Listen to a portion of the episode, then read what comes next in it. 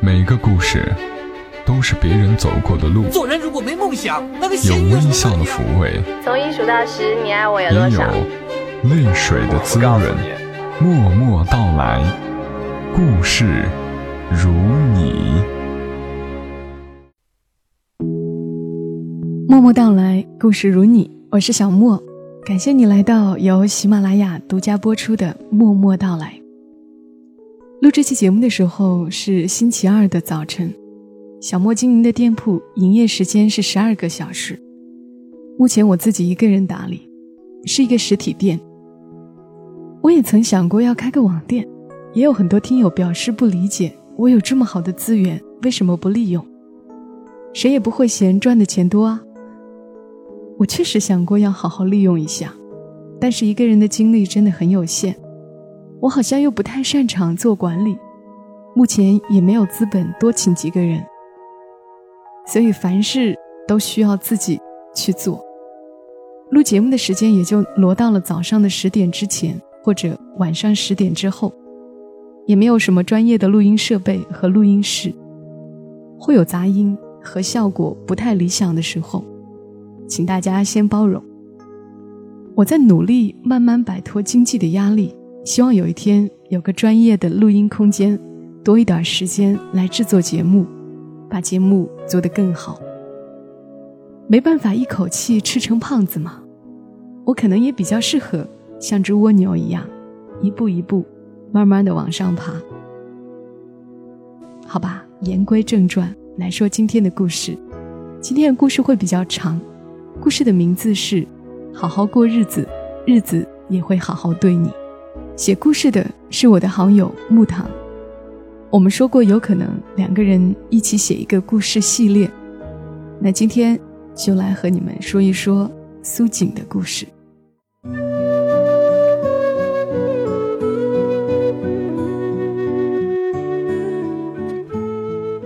苏锦和办公室的女同事闲聊。讲起自己喜欢三毛，被嗤之以鼻。同事的观点是，三毛这个女人可能是一个精神分裂症患者，隐瞒的比写下的多。苏锦不置可否，笑一笑，不动声色换了另一个话题。换做以前，自己是要跟人理论一番的，不为别的，就为争一口气。大约是年纪大了，争一口气伴随大伤元气。得不偿失，还不如沉默的好。苏锦觉得，女人经历了不堪回首的感情，好不容易遇到一个自己喜欢也喜欢自己的人，高兴的不能自已才是正常的反应。一边沉浸在甜蜜的感情里，一边还要忆苦思甜，那这个女人才是精神分裂呢。就像苏锦遇到何旭之后，灰败的从前。除了午夜梦回，更多的时候如一座死火山，让人忘了他曾经制造过灾难。对苏锦而言，他灾难起源于父母的争执。十年没有吵过的架，一夜之间算总账。吵架的理由五花八门：父亲没有管苏锦的功课，晚归、加班、买的菜太贵等等，都可以让苏锦的母亲。那个浑身上下捆绑着刀片一般的女人，暴跳如雷，口不择言，把父亲气得摔门而出，把苏锦吓得闭门不出。苏锦觉得自己的父辈是没有爱情这一说的，大多数人的家庭，靠长期相濡以沫，靠血缘的延续，维持着和平。如果一对夫妻生了孩子，还是没办法生活下去。那表示他们真的不合适在一起生活。既然不合适在一起生活，不如离婚。那些以给孩子一个完整家庭为由，又同床异梦的夫妻，他们既高估了表面上的和气对孩子的负面影响，也低估了小孩的敏感和承受能力。起码苏锦面对父母的战争，是殷切期盼他们离婚的。当他跟母亲提出这个建议时，母亲气得发抖，把对付苏锦父亲的姿态拿出来对付他。之后苏锦再也不提，只是早晚起床默念一次，快点离婚，快点离婚。多年后，坐在广东某个工厂流水线上工作的苏锦回想起这段时光，悲观的想，这是报应吧？盼望父母离婚的孩子理所当然被父母不喜欢。苏锦不知道为什么父母会离婚。母亲打持久战的姿态，朝夕间瓦解，并以远走他乡的方式作为对自己婚姻生活的告别，让苏锦愕然了一阵，也松了一口气。他别无选择的跟着父亲生活，其实是跟着奶奶生活在老家，一年难得跟父亲见上几面，交学费，不定时给生活费，春节。就这几个特殊时刻吧。苏锦的奶奶小时候读过几年私塾，为人通透，从不讲苏锦母亲的坏话，也不为自己的儿子辩解。他告诫苏锦要争气。苏锦问：“什么叫争气？”奶奶被问倒了，过了好几天才告诉他：“认真读书，读个好大学，找个好工作。”嫁一个好人家。奶奶给他描述的未来很遥远，但是苏锦选择相信，毕竟他读书很不错。方圆百里，大家都知道苏家有一个聪明伶俐的女儿，学习成绩好，又善良体贴。父亲组建新家庭之后，也没见他和继母有矛盾。苏锦把前者当成人性趋利避害的本能。父亲对没有工作能力的他而言，是必须体贴的人。继母嘛，跟他无冤无仇，既没有影响他的生活，也没有影响他的学习，他找不到理由找人家麻烦。父爱这个东西，苏锦不认为自己有，所以现在的状态，他也算满意。他的父亲和继母也很满意。就在苏锦以为人生会按照奶奶说的那样平稳前行的时候，父亲找他谈话了。因为没有钱，苏锦必须辍学。因为父亲的生意不太好，继母又没有理由供他上学，紧着自己的儿子要紧。这一次，苏锦又别无选择，南下打工，这是父亲为他找好的退路。按照苏锦自己的想法。去学个什么手艺，也比待在工厂要好。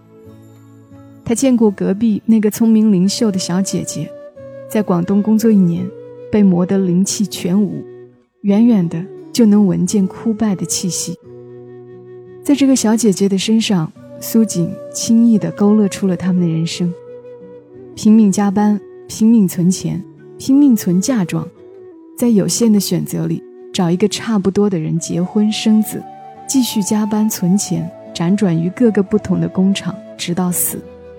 但苏锦现在没有钱，奶奶也没有钱，她只能接受父亲的安排。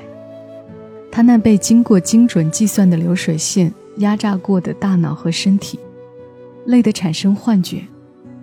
他觉得流水线这种东西是一种专门啃噬人类情绪的怪兽。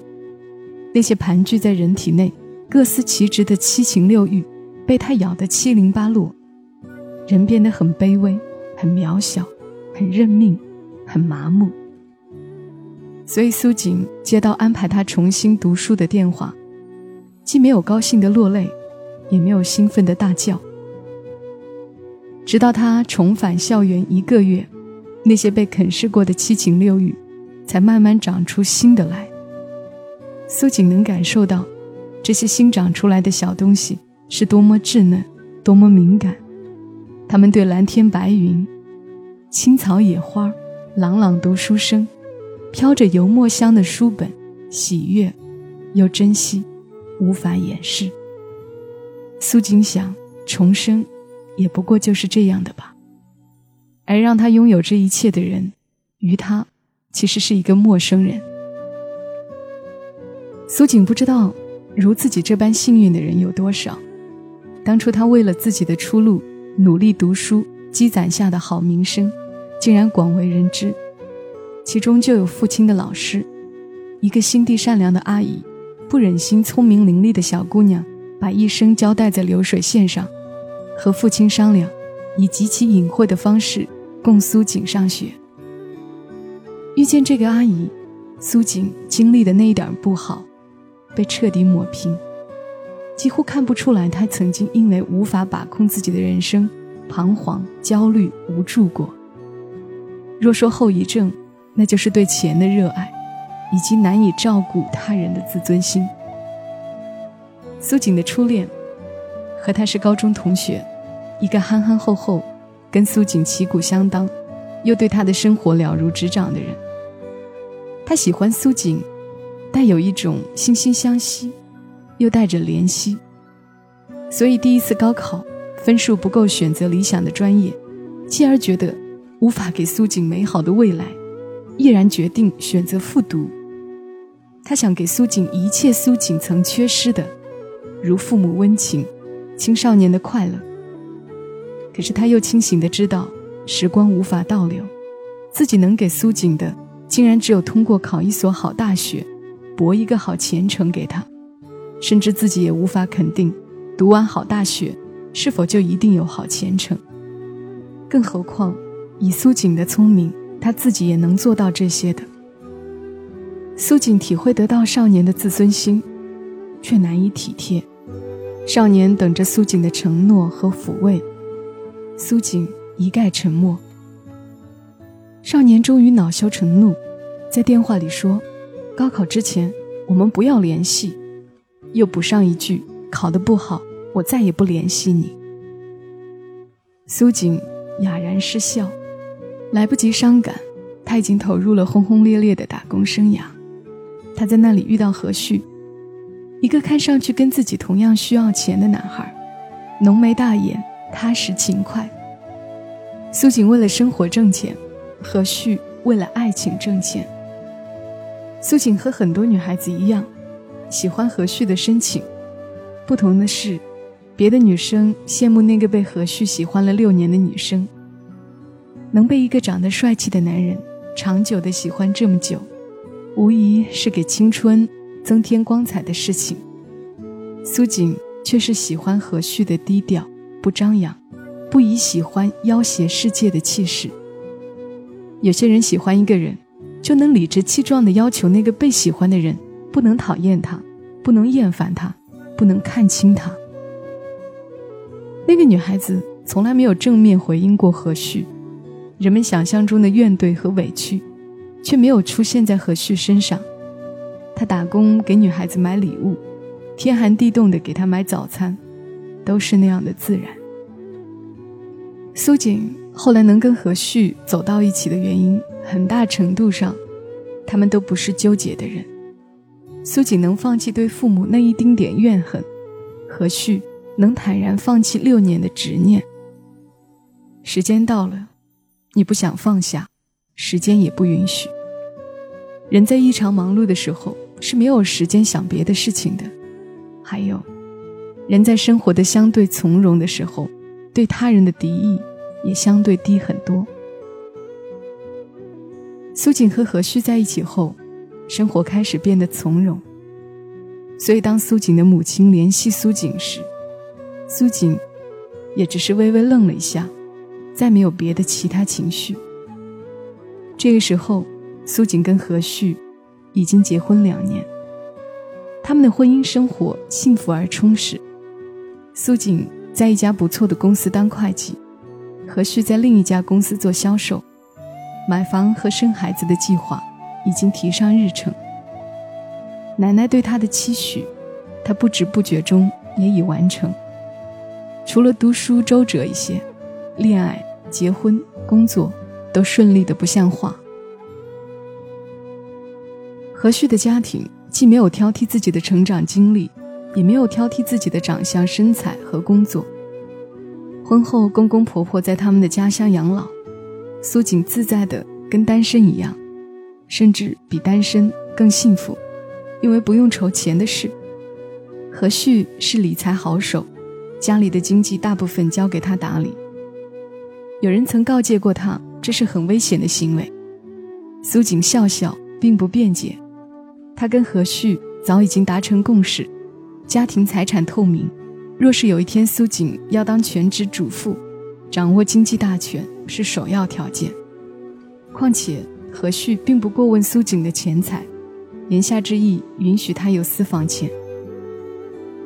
可是当和苏锦分离了十多年的母亲，得知他们的经济是由何旭掌管时，怒不可遏，直言何旭这是欺负苏锦娘家没人，欺骗苏锦呢，一副要给他找回公道的样子，让苏锦恍恍惚惚。时间原来不是万能的，他并不能让自私的人变得无私。譬如他的母亲，何旭知道苏锦的母亲找了他，但是苏锦没有提，他也不打探。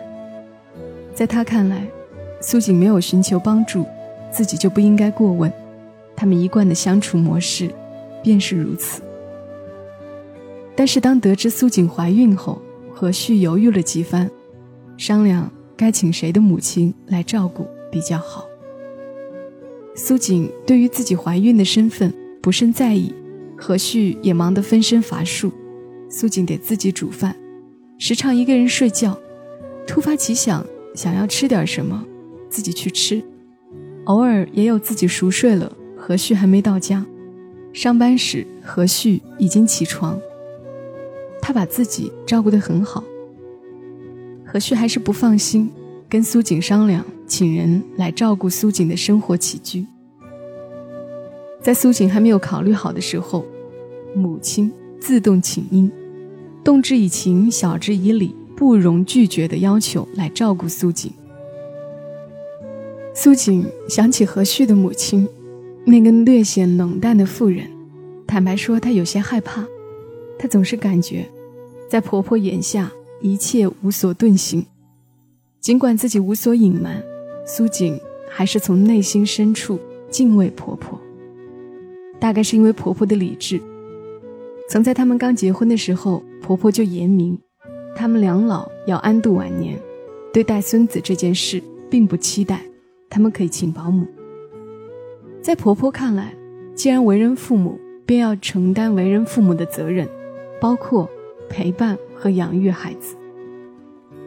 想起婆婆的样子，苏锦选择了同意母亲的要求。人生没有早知道，或者有很多早知道，自己偏偏不信。苏锦苦笑不已。若是早知道母亲的到来带来这么大的麻烦，他们请一个保姆就是。离预产期只有两个月了，母亲出去买菜，再也没有回来，急得苏锦。哭着打电话给何旭要报警。何旭带回来的答案让苏锦撕心裂肺的大哭了一场。母亲只是再一次不告而别，跟那次告别她的婚姻生活一样，不声不响的。苏锦问：“为什么？自己的母亲，他们没有争吵，没有矛盾，为什么要不告而别？”当何旭告诉他。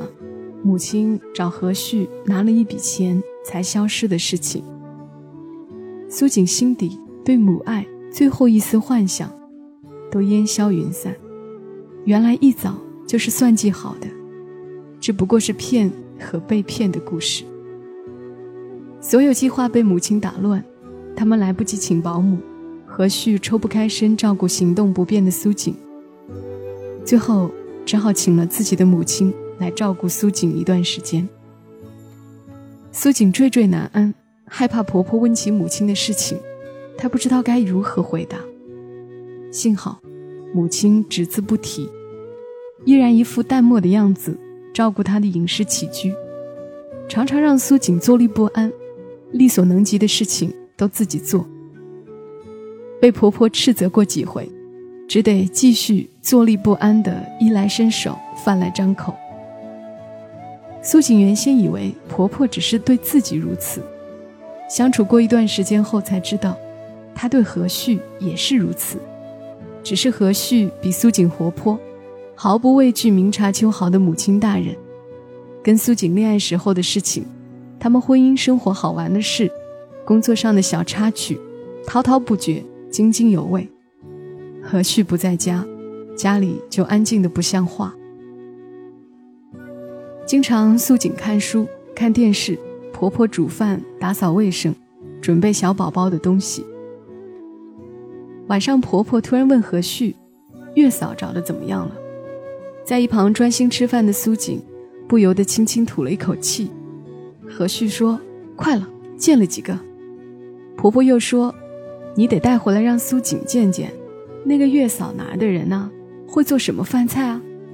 给苏锦端了水果，又说：“女人啊，生孩子可大可小的事，坐月子也马虎不得。月嫂。”最好跟苏锦一个地方的，能按照她的口味给她准备月子餐。苏锦不由得抬头看了婆婆一眼，还是那副冷淡严肃的样子，跟何旭交代其他事情。妈妈，你要回去了？苏锦咬着苹果问了一句。第二天散步的途中，婆婆突然问苏锦：“你是不是觉得我很自私？”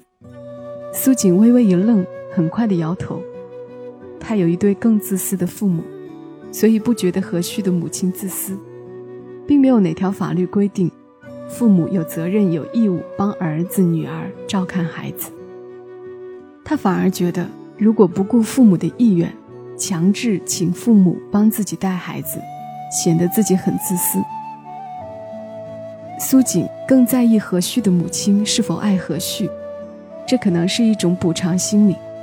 苏锦一辈子没有得到过父母的爱，她希望自己爱的人不要有这种遗憾。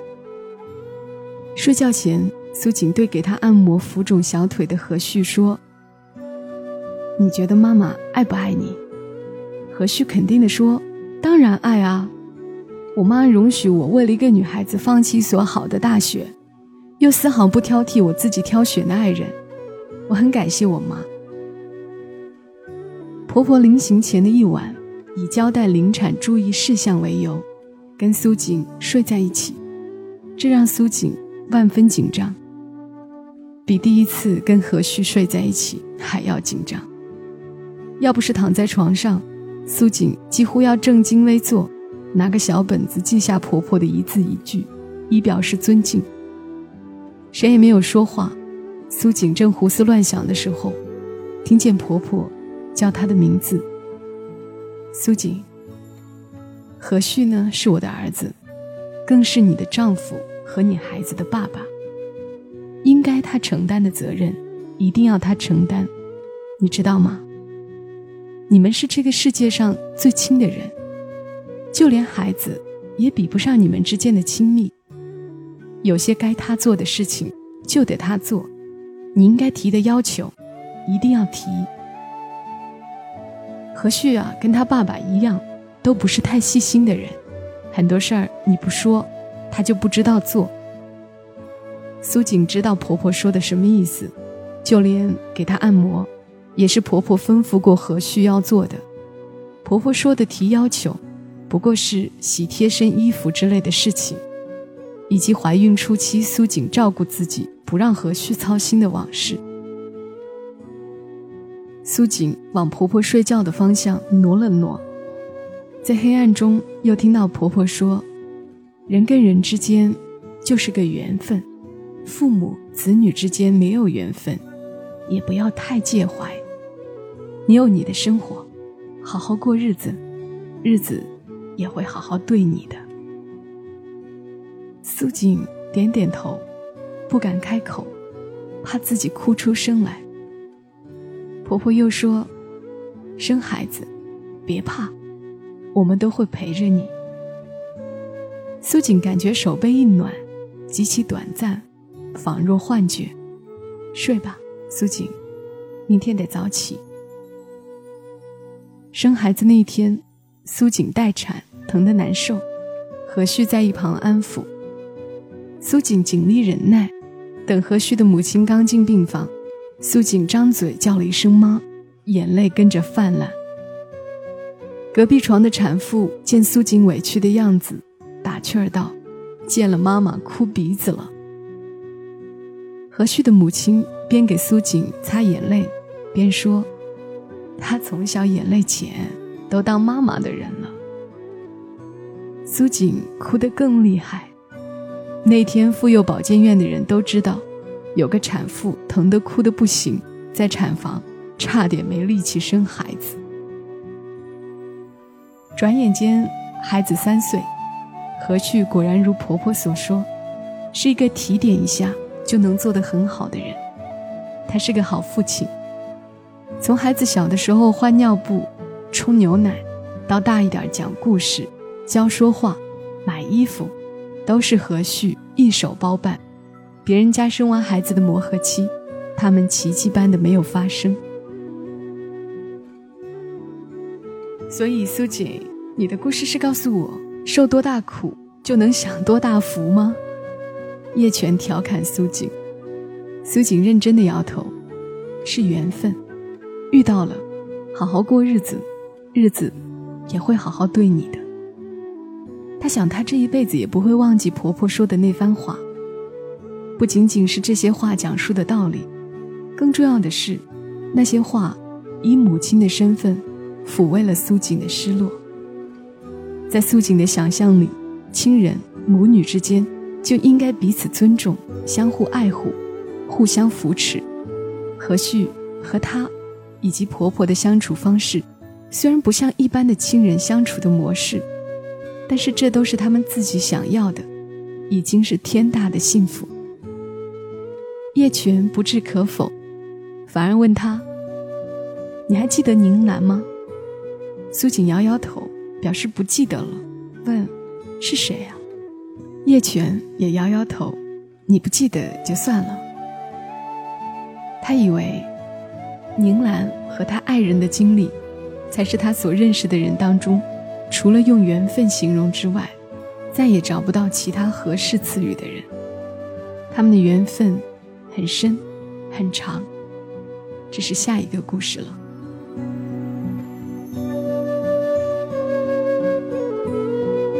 好好过日子，日子也会好好对你。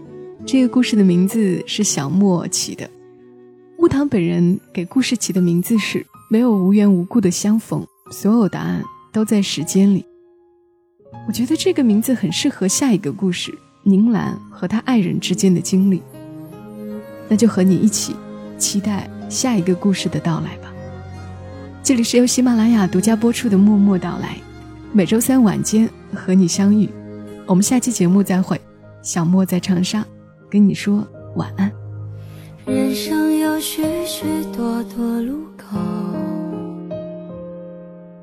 常常不知向左还是右。有时候我会感到孤独，